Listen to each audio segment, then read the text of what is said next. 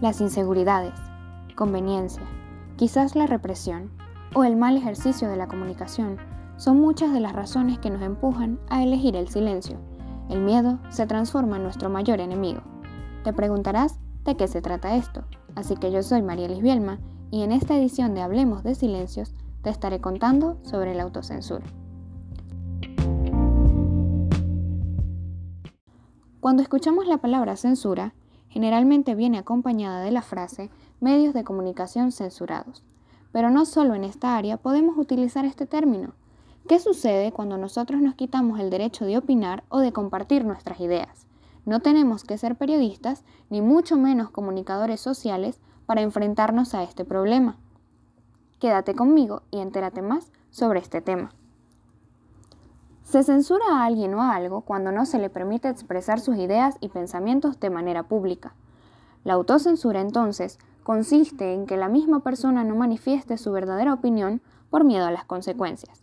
El mayor peligro de esto es que al no expresarnos, estos sentimientos, imágenes, palabras o arte luego brotan en forma de odio o violencia contra uno mismo o contra los demás. No solo sucede con lo que pasa en nuestra mente, sino con el producto de un trabajo terminado, como un libro o un blog. Se censura por miedo o temor a herir a seres susceptibles, sin necesidad de tener la presión de un agente externo. Te preguntarás a quién puede sucederle esto. Se puede presentar en cualquier persona, desde un niño que comienza a razonar hasta un profesional. Es más reconocido en aquellos que se relacionan directamente con una audiencia, tal es el caso de productores fílmicos, directores, editores, periodistas, músicos, presentadores de noticias, pintores, fotógrafos. ¿Cuáles son las causas de esto? Miedos, inseguridades del trabajo, el nunca haber practicado una buena comunicación, una baja autoestima o el famoso qué dirán de los demás, además de fallas económicas que te impulsen a elegir lo que no quieres. Los ejemplos en la vida cotidiana que encontramos de autocensura pueden ser un niño que le oculta a sus padres que rompió algo mientras jugaba por miedo a ser castigado. Un estudiante que teme hacer una pregunta en el aula de clases para no ser marcado de tonto. Un adolescente que duda de la ropa que va a ponerse por inseguridad.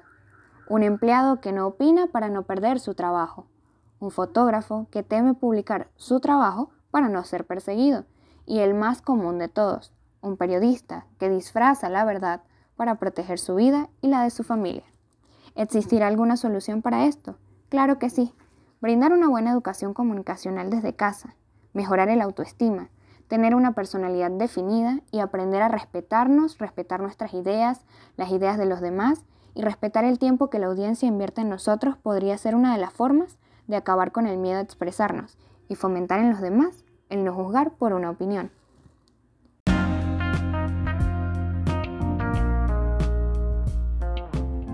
Mi objetivo con este tema es lograr que todos sepamos que la censura no es un tema de medios de comunicación, sino que cada ciudadano lo enfrenta en su cabeza diariamente al momento de opinar en casa, en la escuela, en la universidad, en el trabajo, con familia, amigos o pareja. No dejes que esto te suceda a ti. Yo soy María Bielma y esto fue Hablemos de Silencios.